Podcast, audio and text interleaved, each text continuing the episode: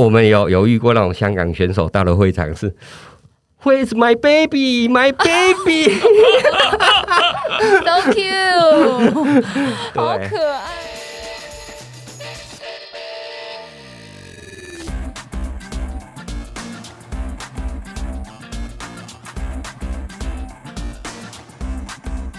欢迎来到这一集运动人的 Pain Cave，我是 Windy，我是老吴，老吴，我今天好开心哦，因为呃，你知道我常摔车，请让我奉你为摔车女神，但是呢，我摔车的时候，我的车子都没有事情哎，安全无虞。对，你用了生命保护它。我可以摔倒，我的单车不行。我懂，我懂，我懂，大家都是这样。我摔倒第一件事先看车有没有伤。对啊，但是呢，我们常常会觉得很好玩的一件事情，就是说，当我摔车的时候，我会率先设想到我要保护我的单车，或是我起来的时候看看单车有没有刮伤啦，有没有掉漆啦，会很宝贝他们。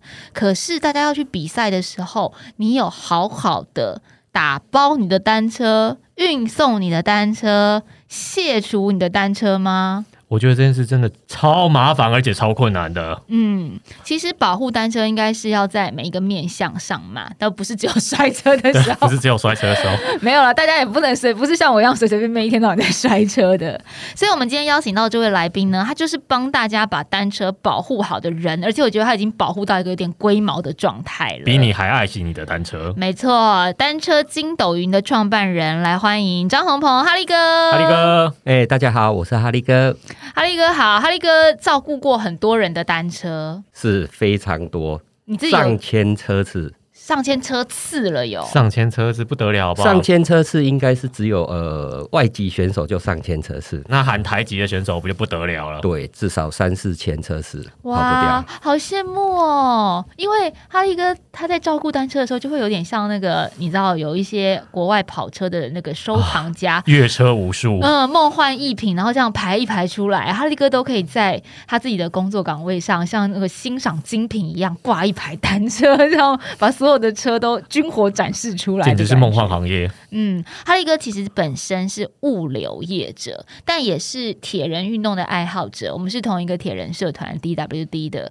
相隔很远的两个行业，你是怎么样把它串联在一起的、啊？基本上这个应该都是说因缘际会啦，嗯因为我本身就是呃从国中开始就田径队，所以就本身爱好运动，然后后来因为工作的关系就接触到物流，然后再加上说对赛事的熟悉，那呃工作上也在自行车业做过，嗯所以就结合了单车啦、物流啦，还有比赛这三个结合在一起。你自己从事物流业，呃，比较早，还是接触铁人运动比较早，或是接触比如说自行车运动比较早？呃，应该说自行车运动比较早，比较早，对，因为那时候呃还在大学的时候嗯。就创了自行车社。哦，那真的是很早呢。呃，接触这些运动类别比较早，后来才进入物流业。那是在呃，你想因缘际会，可是必定是在某一场赛事或是某一个活动当中，您感受到了呃运运送单车的不便，或者是比赛的时候携带这些装备的不便，你才会把物流跟铁人跟单车联想在一起吧？其实这个是很巧的一件事。一一开始，因为我都做物流，嗯那我们一开始本来也没有要做单车运送这一块，其实是比较属于要做呃赛事物流，就是说、哦做赛事的后勤，对帮呃主办单位啊，然后处理他们的这一些后勤装备啊。嗯但是因为我们就刚好去跟铁人公司谈了这些，那他就说，哎、那其实我觉得你们做这个不是很好的一件事，因为这种东西有很多的货运公司啦。哦啊，或者是说，哎、本岛的运输这一些，哎、有有一些业者都已经在做了，嗯。所以他就建议说，哎、我们其实很希望你们可以做呃，我们外籍选手来台湾的这一个服务。哦，啊从那这一块机场到比赛现场的这一段，哇，这一块蛮难的，嗯。哎、啊，当但是当时我们刚开始，然后记得就说，啊，这个要有网站呢，哎、我们刚刚网网站也在规划，嗯，就画押了，那他就说。但是这个也要金流，要刷卡。我说哦，好了，画呀画呀。等一下，等下，这个推坑有点从赛场上推坑到创业上了，所以等于是铁人公司的总经理 Seed，我们节目也有访问过 Seed，大家可以回头去找一下前面的集数，等于是 Seed 他在跟你讨论，本来你帮他们做服务，他又在帮你加了一些项目进来，那你就好好好打勾 check check check，对对对对 对，都就全部都画押给他快点。快点问哈利哥。许愿池，赶快先许快愿快。快 许愿，快快快！哈利哥欠两百万，check。哈利哥最近少两顶安全帽，check。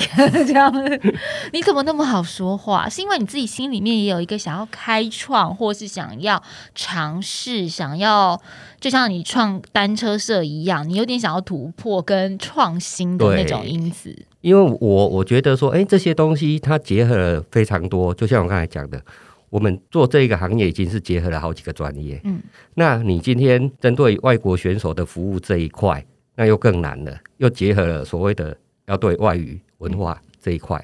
那因为我本身有在呃国外工作跟念书过，嗯所以就觉得说，哎、那那可以试试看。嗯，你好像有优势这样子，对就是各方面你都有沾染过这些工作的经验，嗯，就可以把它集结。刚好各项要素都有啊，现在不创，何时再创？有钱的时候再创啊，那时候创的时候资金是很够吗？还 OK 啦，还 OK。哦可是也等等于是一个很大胆的尝试，因为没有人在做这个。对，而且 Ironman 进来台湾才几年，对不对？对啊，你要跟他对。赌下去，希望他可以长久，你也可以长久这样子。嗯，当然，不过那时候刚好台湾的运动风气也开始渐渐兴起啦，比赛也蛮多的。对，所以我们那时候其实也好几个呃不同的赛事单位啦，嗯或者是团体都有跟我们接洽。所以等于需求有那个时候已经慢慢出现了，这时候赶快先创起来再说。没错嗯那先创起来之后，帮外籍选手运送单车，你们是那个时候一刚开始是怎么样一个运送法？就一般的货车、货柜车，或者是就像现在的保姆车一样架车顶一台一台运，还是说规定外国选手就是要放车厢，放在车厢里面那个车厢上货车之后运？哦，其实这一块会分主要两个部分啦，嗯一个就是说外籍选手部分。那因为他们从国外进来的时候，就一定是上飞机就一定要有车厢，一定要有。车厢。嗯对，所以那一个部分就是以车厢为主。那台湾本土的选手的部分，因为大家都已经习惯了嘛，保姆车啦，或者是说，哎、本来就有一些呃在做托运的业者，嗯，那就是整车送。整车送。嗯对，那那在基于这种便利性下，当然我们也是顺应了这一个潮流，哎、然后也是做整车送，所以就是外籍选手跟台湾选手的两种差别。所以一刚开始这个创业项目加进来的时候，等于两边你同时都在进行吗？哎、对哦，同时进行。可是整车送这个好，那车厢比较部分，这个这个部分比较单纯，刚刚说了，因为他们都已经打打包好了，绑好了。可是本土选手，本土选手，哎，听起来好威哦。就是本国选手，他们自己的车全车送的话，你要怎么送？不能总不能叫他们买车厢打包，因为大家车子都在台湾本岛上面，他们不会想要用这么复杂的方式啊。对，没错。所以呃，因为我在呃物流业界的经验哦，所以我就把呃龙龙车的概念来导进来了。嗯那龙车简单讲就是像说，哎、你去呃邮局看到那个绿色的，哎、他们在放那一些包裹啊，那一些那个就是龙车的概念。哦，小型的隔间，但是下面有轮子可以推。对，是不是猪肉吊挂也是龙车的一种？啊我们在高速公路上有看到 吊挂的猪 肉没有，不是那种，不是那种，哦，不一样，是不一样。龙车是它有一个一个小的单位，然后它可以嗯在各个地方移动的。有点像柜子，车车上有柜子，哎对有轮子的柜子这样。有轮子的柜子，所以你用龙车的概念，对，那那因为这个部分就变成说，呃，我们有设想到说，哎、那这个要有一个方便移动，嗯然后一次数量多，所以龙车的概念就出来。那一开始就是用比较属于像呃车顶架的概念嗯，嗯，的套件这样子下去做固定。然后吊挂起来，哎、对，因为要做到一个呃空间上比较数量上比较多、有效的利用有效的利用。但是哈利哥讲起来云淡风轻啦，就是啊龙车的概念，然后用车顶架的这个轮子固定的概念。问题是所有的东西，当你要把它重新组合的时候，规格有没有符合是不一定的。如果规格不符合的话，等于你就要重新研发，或是重新打一个版，定做一个符合那规格的状态啊。哦，没错啊，所以这个部分其实是算是很血泪史啊。就花了很多钱，从零开始啊，嗯 因为以前没有人在做这件事，就是全部都要自己做呢。对，没错，所以所以其实我们呃第一代的龙车只用了大概两年多而已。嗯哎啊，像以物流业界来讲，这些设备大概都只是至少五六年在摊体的。对，对，所以我们两年多就把它淘淘汰掉了，因为以我们后来就是说，哎，到会场在就是说，呃，选手对我们欢迎的程度，嗯那我们那个数量一直上来之后，就发现说已经无法负荷了。嗯哎，因为到了一百多台的时候，又发现说，哇，需要的时间呐、人力啦，已经耗费掉太多。哎，那数量如果继续上去，无法负荷，那就必须要租会时间就会拉得很长，对就必须整个麻烦，从结构上的改变，所以那时候才去重新打掉重做。对打打掉重练。那呃，这样子的打掉重练是有赚钱的吗？还是说研发成本已经投入太多了，是没有办法 对，那其实是 cover 不过来的。啊？所以你其实是赔钱在做研发、哎，先期投入的成本很高，对嗯，那到了第二期之后，哎，有了前面一点点的经验，第二期再去做设计或者是调整这些细节上面就有比较顺利。龙车的整个设计结构上面，你就比较得心应手了吗？，对，那时候就已经差蛮多的。第一个就是说，哎，使用上面的方便度啦，嗯包含说，哎，它可以收纳啦，不用占那么多仓储空间啦。哦，然后包含了第一代，我们那时候其实刚才有讲到说，哎，我们澎湖这一个部分，呃，我们第一代龙车的问题就变成说，它有大龙车、小龙车，为了不同的呃小车跟大车，嗯，嗯哦啊，所以在货柜里面的规格就又很很浪费空间。嗯那时候我们第二代就解决掉这个问题，哦，就包含有收纳的问题解决掉了，操作上更容易了，然后又可以在不同的车种之间做转换。嗯，哇，好厉害哦！物流界的学问真的是，对啊，你自己设计吗？还是你把这个概念告诉设计师，有人画设计图？哦，这个都我自己设计，哦，你有学过工业设计吗？一手打，造，没有，所以也不用画设计图了，你就自己大概想一想，是不是？就简单画个草图啦，然后就开始去找那些配件啊、五金啊。那当然有一些就是会去开模这样子。就容我称你一声铁人界的马盖先，好吗？除了龙车之外，车厢也要设计，因为有人是全车运送，有些人还是会觉得，哦，我想要把车子装进车厢，或者是台湾的选手也会去国外比赛，所以也会需要上飞机。你们也有提供，你们也有设计，应该讲不能讲你们呢、您 马盖先，您本人也有也有设计车厢，，哦，有啊，这一块当然也有啊。其实这一块也蛮有趣的啦，因为呃，刚才有讲到说我们呃已经运送了一千多个外外籍选手的车厢。嗯嗯，那其实我们那时候就一直偷偷在研究所有不同的车厢，哦只要运到我们手上的都拿来端拿到详。很多样本可以观察，对对对，几乎呃，应该说市面上你们看得到的品牌我们都看过，嗯，甚至有那种很夸张，就是呃选手自己订的木箱都有。这么这么勇敢，赵定了一个州的木箱。概念，对对对对，对，哎 大家都是马盖先等级的人啊。钉了木箱怎么拆啊？对啊，拆了还要再把它钉回去还要钉？回去哎。没有，他很厉害，他就是用那种悬扣啊，卡嘿榫是不是？五金卡，对对对，卡榫，对对对，哦。没错，这个是可开关的，对，这个是现代的那个那这个，欧欧洲选手，对啊，哦。太厉害了吧？不是，你知道大家为了宝贝自己的爱车，要做很多，要做很多事，因为你给别人买那个车厢也要花不少钱呢、但我觉得可以变成这样，有点像现代鲁班的感觉，也是蛮威的。所以你们看了很多车厢，然后你们开始设计。这个设计其实也很多 mega 在耶，因为你要符合第一个所谓兼顾是一定要的，因为要保护车子。另外呢，大车小车都要放得下，所以规格上面、尺寸上面，也要刚好，甚至它要好移动、而且要好组装。好组装，组装完还要好收纳。对，收纳又不能太占空间，对，还有最重要的是，它也不能太丑。也不能太丑，对，要漂漂亮亮的，哎，不能太贵，呃，对，也不能太贵。然后呢，最重要，上飞机要符合所有，不管飞机航空安全标准。你如果上火车要符合火车的标准，上高铁要符合高铁的标准，所以这些规范通通都要在设计的这个概念之下。对，没错。所以，所以啊，呃，这个部分就是说，哎、有些人说啊，我真的是很龟毛的一个人，嗯。但是这个部分应该这么说，就是说，我们做物流的必须要有这个特质，嗯。对这些数字非常的敏感。因为像物流在做所谓派车的时候，那个财机算错，塞不进去就是塞不进去，哦你插那一箱就是插那一箱。嗯。好，所以我们就必须涉及到说，哎、刚才像刚才讲的收纳，收纳我们那个收纳碗是一个五十七公分长，嗯为什么五十七公分？因为塞进那种所谓的呃机场啦，或者是火车站的那种收纳柜。哦，它刚好就是把可以车拿出来以后，直接就把那个箱子放在机场或是火车站，哦也不用带着走。对。对，然后还有就是它排列的时候不会有太多闲置的空间，不会太多零碎的空间，是可以刚好把一个货柜塞满的，这也要计算啊，对不对？对，没错。嗯所以哎俄罗斯方块也玩的不错，哦，这个这个小时候真的是很厉害耶。排 空间概念很强，空间小小时候玩这个确实是破关的。关小系时候的累积。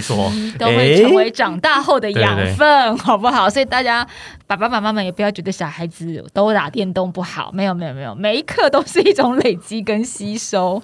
但是呢，单车的设计在与时俱进，你自己本身刚刚已经讲了这么多 mega 要去注意，结果单车又一直在变动，像现在又出碟刹啦。对不对？那你龙车是不是也要考量到碟刹的问题，或者是说，一刚开始大家骑公路车，后来三铁车、铁车又有不一样的手把啦，等等等等这些，或空力车又怎么样？现在又多了砾石车，又什么？你自己很多，不管是龙车或是车厢，也要符合单车界他们在与时俱进的规格标准对日新月异的。当然了，所以所以刚刚有讲到说，哎、为什么我们第一代的龙车只用了两年多就淘汰？嗯因为第一代的设计是是需要拆前轮的，哦，后来又发现哇，惨了，碟啊碟刹车越来越多了，那个结构就不一样。你又要用一个呃通用的话，哇，嗯那又很复杂。嗯对啊，所以所以第二代就变成说前后轮都不用拆，整台就挂了就上去了。嗯哎，那当然这个部分就到了说，呃，车厢其实也是。那以以车厢来讲，你说，诶，这个车厢车子到底要，譬如说正着放进去，还是倒着放进去，嗯还是有差？嗯那基本上理论上来讲，即使是油压碟刹，其实基本上来讲应该是 OK 的。嗯但是有的选手还是会顾虑，他就是再怎么样，他就不想反对，所以我们就会去开发，我们就去开发了里面的固定结构，嗯让它是正着放。嗯，对。对，因为很多碟刹的车手其实是不愿意把车倒不把放的车倒放，因为他们说会有碟刹漏油的问题嗯，之类的。对，这个每我个人我没有碟刹车，每个人龟毛的程度或是在意的点不一样。但对讲到龟毛，你自己其实也承认自己蛮龟毛的，啊，对啊，哎，怎么样呢？虽？然是天秤座的，但是感觉好像是太晚这样太晚报户口变成天秤座，不然应该是处女座的感觉。但这个龟毛都是基于保护单车的前提之下啦。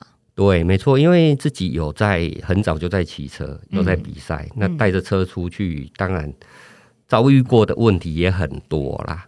哎我啊讲一下哈利哥龟毛的地方。其实你龟毛的地方，因为在你们的粉丝页上面曾经就是略读一二，比如说他会要求车友一定要把三铁车的水壶架拆掉，或者是如果你有贴纸，你车上有贴纸的话，你要把它撕掉。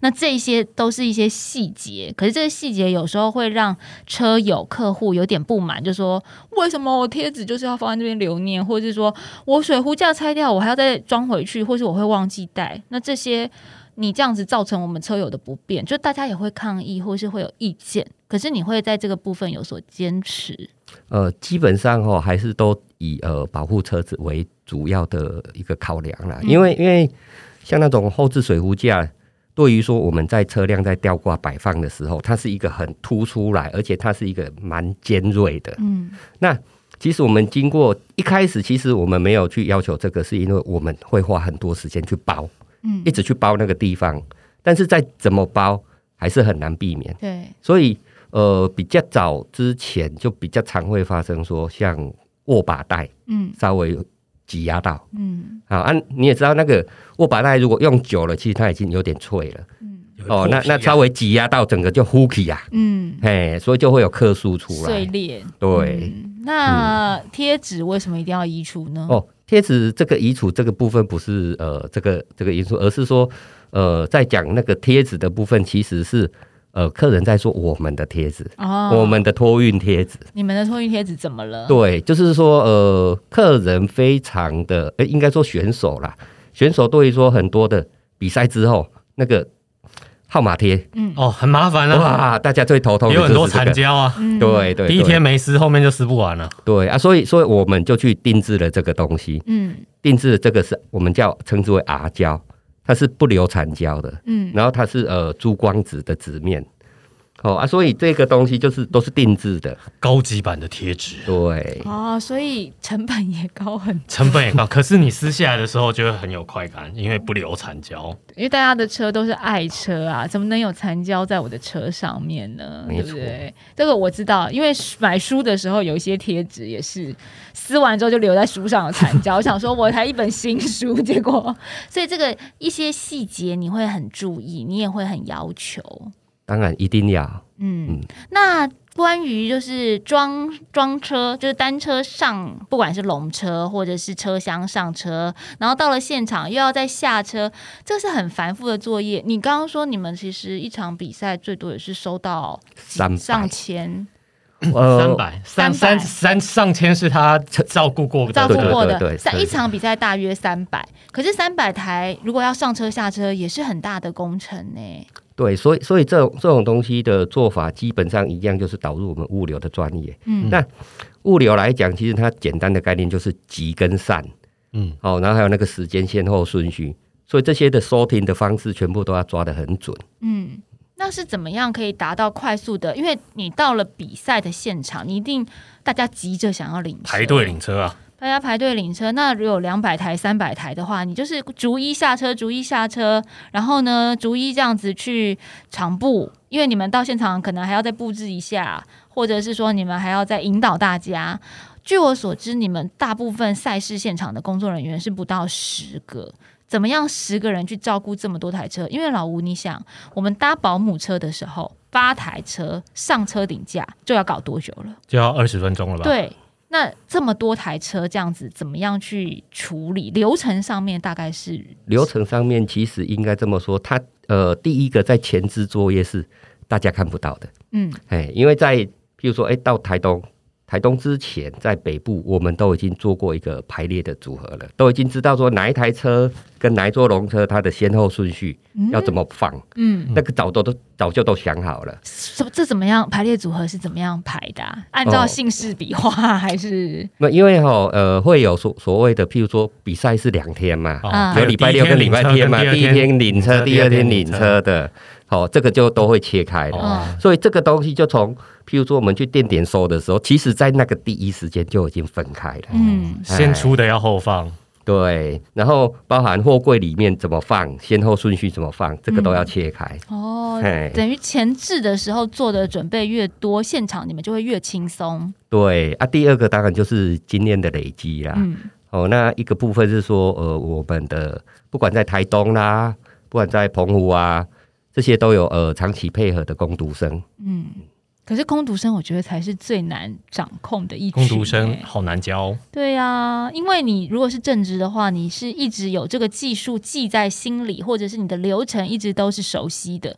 攻读生会代代更迭，因为攻读生会毕业啊，他不可能一直留级在学校里面念大五大六吧？所所以这一块，我我们都会跟工读生这一边会去跟他们去谈啊，就是说，哎、我要几个大四的啊，几个大三的啊，哦哦，学长姐带学弟妹啊，哦，然后就会有一个经验传承的部分。嗯，等于你们产学合作也蛮落实的哦。呃，没错，尤其是呃，我们到到澎湖的话，甚至呃，澎科大是可以直接出公假的。哦，哇，学校这样子也也参与到了在地支援体育赛事，对呀、很不对，因因为呃，因为彭科大跟我们合作的是应用外语系啊，嗯。那 Ironman 的话都是外籍选手嘛，有讲日文的啊、哦。西班牙文的、英文的，通通都有。对，所以在这个过程当中，应该万事都照顾好了，打点好了，客诉应该很少吧？因为你都这么龟毛了。其实不多啦。嗯哦，那主要会有客诉，其实我们都可以理解，尤其尤其本身我自己是选手，嗯，所以绝大部分其实都是赛前焦虑症。怎样的赛前焦虑啊？我车会不会怎样？啊我车在那个火轨里头哦，有有有有有有那个，就是车主一交车的时候，已经开始依依不舍了。是会在现场道别吗？对对对对他很担。心呢，你们会好好照顾我对，的车吗然后然后我们有有遇过那种香港选手到了会场是，Where's my baby, my baby？So cute，好对可爱哦。对，然后然然后也有遇过，就是呃，台湾选手到了会场，然后看到说，哎、我我我后轮的那个呃气嘴盖好像掉了、哎、嗯，啊，他就很紧张，他就很紧张，就觉得说，哦，那那我我不敢领车，因为我怕会漏气。哦，对对，然后气嘴盖没有关系的，大家。对，但是他认为很重要。嗯然后那时候我们在澎湖，然后工读生没有办法处理这个 case。当时我在呃喜来登处理外籍选手的车厢，工读生赶快把它扣回去。然后我就回去之后，呃，了解了情形，就跑进货柜里面，赶快扒了另外一个给他，然后把它装上去，然后再问他说啊，你你要打到几磅？赶快帮他顺处理他处理一下。对，然后他就很开心的哦，然后就把车领走了这。其实不是器材的问题，这是如何处理客户的问题，心态，心心态态的问题这是一个安抚客户的程度。不是不是，你到那个车车子里面去把另外一台车的这个气嘴盖装到它，那下一台车车主来就说我的气嘴盖，我我总气嘴盖车子会总漏气会有下一台车 你放心，我们都会带那一台。有用不完的气嘴盖啊！所以其实你们现场也要备蛮多类似像这种备品零件，或者是一些小小的呃，如果有东西遗失的话，是可以补上的。都会，因为因为像某一些的呃耗材类的东西，嗯。它什么时候会有问题，你是不知道的。嗯，譬如说，我们有遇过说，呃，比赛结束，然后选手车都还还给我们，但是我们都还没有开始呃做吊挂的动作，嗯，然后就忽然听到嘣，倒了？不是。车爆了，车胎胎爆了，爆了，哦，胎爆了，那要算谁的？对啊，那像这种情形，我们就会赶快打电话给客人，嗯。说，哎、你的车还没有上车，我们立刻拍照传给他。嗯就说哎、这爆了、哦。那通常通常你第一时间处理，客人都可以理解啦。嗯，哎、也是要经验啦，对，因所以为太多种可能会发生的情形。，对，所以所以到后面我们包含工具啦，哦，内内内胎啊，这一些都会带。嗯，其实我觉得也是因为哈利哥自己曾经在 SRAM 里面待过，所以你对自行车很了解，在做单车托运运送这块物流的时候，你其实就可以呃涉猎到很多不同的 mega，就可以照把大家照顾好就对了啦，这也是有帮助的，对不对？对，当然，嗯，甚至是呃，比如说有一些客人的车子发生问题的时候，你是可以帮他判断，或是可以跟他解释的。对，这这非常重要，因为因为有时候，譬如说刚才讲的，你车胎就是呃漏气，嗯漏气，我我们也有过，哎、客人非常生气，他一来领，他觉得啊，我一台好好的车给你运，怎么会来这里漏气的？怎么样？嗯那因为我们我们已经知道说，哎、在某某种情况下是自然耗损。嗯，那像这种，我们有跟客人讲过说，好来，没关系，你不要紧张。第一个，我们手上有那台可以帮你换。嗯第二个，如果说它破在哪个地方，表示它是自然耗损，因为再怎么样都不会撞到那个地方。嗯，他在运送途中不太可能被什么东西刺到啊。对，它是从最内层的部分，那个嗯绝对不是碰撞到的。嗯所以像这种说明完了之后，就跟客人讲说，好，那那我们立刻把这条胎拆下来，我们立刻判断到底是哪个地方。嗯哎、啊，通常这种情况下，哦，经过说明，客人就会理解说，哦，OK 是这样子。嗯嗯，你也常常做即刻救援这样的服务哦。哦，多了啦，怎么样即刻救援？各种物流的紧急案件，对对对对，什么样物流会发生什么样的紧急案件啊？呃，主办单位的也有啦。那我们最印象深刻的哈、是呃一个外籍选手，嗯他从迈阿密来台湾澎湖参加比赛。嗯那这位老兄呢，因为他应该说他环游世界了，不知道五六个国家，玩到很开心了，才到澎湖。嗯所以他为了要去玩，他就不带他的单车，嗯，他直接就用 FedEx，直接从迈阿密直接寄到台湾。他的车是不是不值钱？哦，比较，便宜，还是他很有钱。那？搞不好装的好好的给 FedEx 在，应该还还 OK 吧？哦，这位老兄很有钱，哦，哦。对嘛，要不就车子不值钱，要不就人很有人钱，很有钱啊。那个小钱不放在心上，嗯，他就所以他就这样直接给 FedEx 在，对，那但送到台湾之后呢？但是因为呃 FedEx 在台湾本岛有服务，嗯，外岛没办法，没有吗？没有？FedEx 寄不到澎湖，寄不到澎湖。要换国内货运吧？国对，但但是因为 FedEx 其实它跟国内配合的部分算是黑猫，嗯，那黑猫也只有造小物件，对啊，我没有哦听过黑猫有这么黑猫大。没有寄寄大包裹的啦。你有看过黑猫在一个大的上面有一个小黑猫的图案，好像没有印象。所以怎么办？所以所以那那一个客人他算运气很好啦，就是说后来呃他委托的那一家。那那家叫 Luggage Free，专门在为商务客处理他们那一种所谓的行李啊、搬家啊、哦啊，只是说他们在做行李的呃运送管理，然后委托委托运送是由 FedEx 处理，嗯，然后后来就是可能辗转透过主办单位找到我们，哦，哎，然后请求我们协助。嗯，对啊，那时候其实已经离比赛大概剩两天了而已。这么紧张，车还没到，对，那包含了什么什么芝加哥团队啊、香港团队、台湾团队都在找这台车，那到底该怎么办？哎，那，运气很好，就是刚好呃比赛前有时候真的太忙了，我就睡在公司。嗯，然后那天早上起来，刚好就看了一个 email，就看到了，哎，然后就想说，诶，这 case 好像很特别，嗯，哎，但是因为我也急着要出门，然后后来我同事就上班，我是我就吩咐我同事说，哎，这个 case 立刻处理，嗯，很重要，应该是很重要，对，所以后来我们就紧急救援，帮帮那个客人把这一箱从 FedEx 想办法把它领出来，然后隔天把它配送到澎湖，嗯，哎，给客人这样。想办法领出来。讲起来只有几个字，实际执行起来很困难，因为你并不是本人，你要去领这个物件，事实上是怎么样？有一个伪造文书，应还是 有很多委托 文件跟对。基本上就是委托文件呐、然后、嗯然后基本上这当然就不是个人了。对，哦，然后还有包含用我们公司的一些文啦，哦，嗯然后包含了呃主办单位的协助啦，哦，去证明说，哎，这个东西是这样子，嗯哎，有一个那种物件流浪记的感觉，就是哎，寄一个夹真的不是那么容易的事，又不是寄个 email 一样。算了，可能那个迈阿密的选手他因为有钱嘛，所以到最后如果没拿到，是不是就会在澎湖直接买一台车，买一台新车？风险太高了。对。但是你们碰到的状况真的很多种。老实说啦，我觉得物流业者吼蛮万能的，因为你想想看，物流就是 everywhere，它都有办法到达、什么东西要送到什么地方都要有法子。对，所以它其实呢，一个就你要对当地很熟，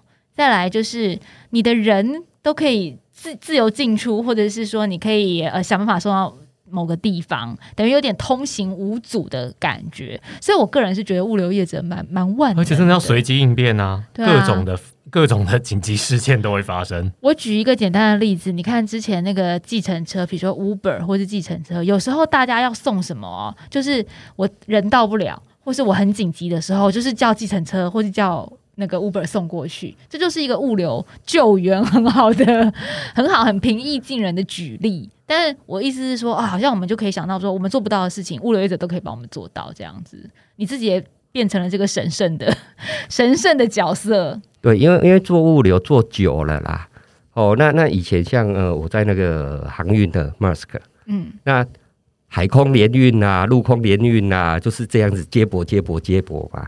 所以这些我们已经看蛮多了，就知道说哦，这个概念是怎么样。那、你要从哪里找资源？联络上面要怎么去联络？嗯，哎，你还是很喜欢给自己找麻烦，就是刚刚以上这些事件听起来已经很多细节要处理了，你还要再提供更特别的服务，似乎是在引领说未来在比赛现场收了车之后，现场帮大家做保养。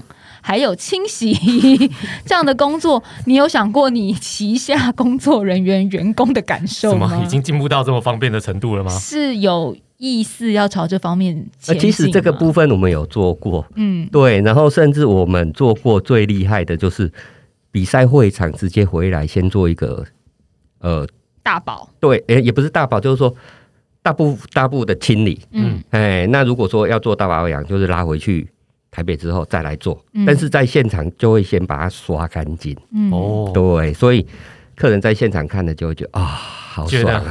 贴心服务啊。但是你们这样有一种是选手比赛完以后需要马杀精，然后车子比赛完以后就需要洗 洗亮晶晶。对啊，但你们这样子就是给自己添麻烦啊，因为你现场的工作时间，还有你必须要处理的时辰，以及你所要携带的洗车、简单维修的这些东西，又都要增加了。对，所以这个部分其实还是会有限量啦，我们还是以预约制为主。哦，嗯限量可以接受，但是我觉得可以赚到很多忠诚的顾客。对，因为如大家果是我看到这样，我真的会心满意足。嗯，我下次就会觉得我也想要预约，因为我回家也不想自己洗车之类的，有朝这个方向在前进就对，了其实其实我们现在就是说，这样的服务不只是我们，而是希望我们有更多合作的伙伴跟资源。那譬如说，我们现在以车厢来讲，车厢的服务我们现在已经可以做到，就是说，哎、到到府收件，嗯。到府收件，啊，收件完之后呢，回程的时候回哪里，不一定是回到消费者家里，嗯，而是可能回到他喜欢的长期配合的车店。嗯。对。你像呃一日北高啦，一日双塔啦，这种一起玩，呃，很多人就想洗车，就想回去保养了。呃根本是车都不不要了，好不好？对，所以所以这种他们基本上就是，哎、车就是如果天气又不好，嗯整台车又脏，嗯又骑了那么远，哦啊，他又不想碰车。啊，装一箱装一装，他直接就往车店去了。那我可以指定，比如说老吴的车骑完之后来我家送，可以 可以，你要帮我洗车啊？我想占为己有啊。你的车我才想占为己有呢。不过我这在这边也要稍微呼吁大家一下，就是可能大家我们讲了这么多单车物流业或是纯物流业，它听起来可以协助以及帮忙的部分相当的多，也很万能，但并不是说你明天要比赛或是后天要比赛了，你今天才打电话去说，哎、我现在车送过去送物流，你们帮我寄并不是什么一个 Seven Eleven 店到店的服务对对？对，并不是宅配哦，大家都还是要提前预约的啦。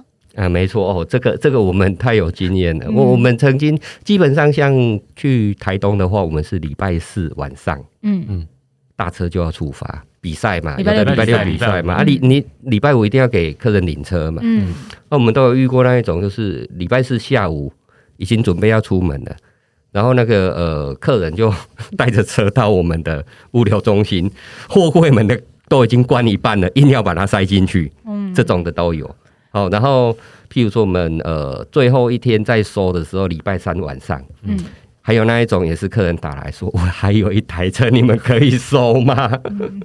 我还有一个小孩，你们可以收吗？这个临时抱佛脚，对呀、哎、不是找保姆呢，没有临托，好不好？不是这个东西真的要事前先想好。对呀、但是这种事很难讲啦，因为我我们在接触的这些很多客人里面，所以呃，我我曾经在我们的 Facebook 写过一篇说，哎、我们要建立一个那个所谓的秘书联络部，嗯，哎、因为很多都是大老板，嗯，他根本不管这些事的，懂。哎、那这些秘书处理好了，哦，就都 OK 了。嗯，不过其实这个今天这样子。这个节目上面来讲，也是说隔行如隔山。我们常常讲隔行如隔山，有时候大家也不是故意的，而是因为我们不太了解这个行业，我们不太了解物流业的 SOP，或者是说，呃，你们是怎么样在操作处理这些珍贵的单车。所以呢，透过节目，一方面把运动人很多运动产业幕后这些好玩、有趣、辛酸、辛苦的事情分享给大家。另外一方面，也是透过让大家了解之后就，哦，原来你们其实需要这样的作业时间，原来你们会遭遇到这样子的呃密集。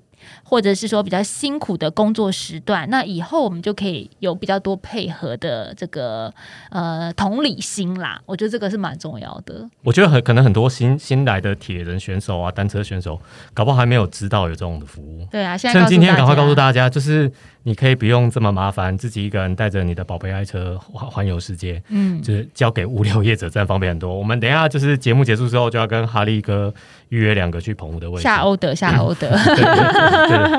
对，希望大家了解之后，未来也可以多多配合。那如果有相关的规定啊，或是什么，你想要利用这样的服务的话，也可以互相体谅一下下，好不好？今天也谢谢哈利哥来跟我们分享，让我们了解这个行业不同的面向与辛酸快乐。因为看到很多车集结在一起，还是很快乐的吧？哎，当然，我们我们可以我们可以看到非常多嗯大家看不到的，因为因为除了原本大家会想想到的铁人圈之外，其实我们还有接过呃某知名的车衣品牌的全球活动在台湾。嗯，那当时他们的不管是呃从机场进来的车厢，或者是到了会场的整车运送，都是我们。那那种看到的车，哎、款式又不一样，对呀、闪亮亮，对又高单价，梦幻一品很多又都是定制车。啊，啊，旁边都有 bling bling 的小闪光，这样对，子没错。好棒哦！今天谢谢哈利哥来讲这些，平常真的不会知真的道，好有趣哦！超级感谢你，也谢谢大家收听，我们下次见，拜拜，拜拜，谢谢大家。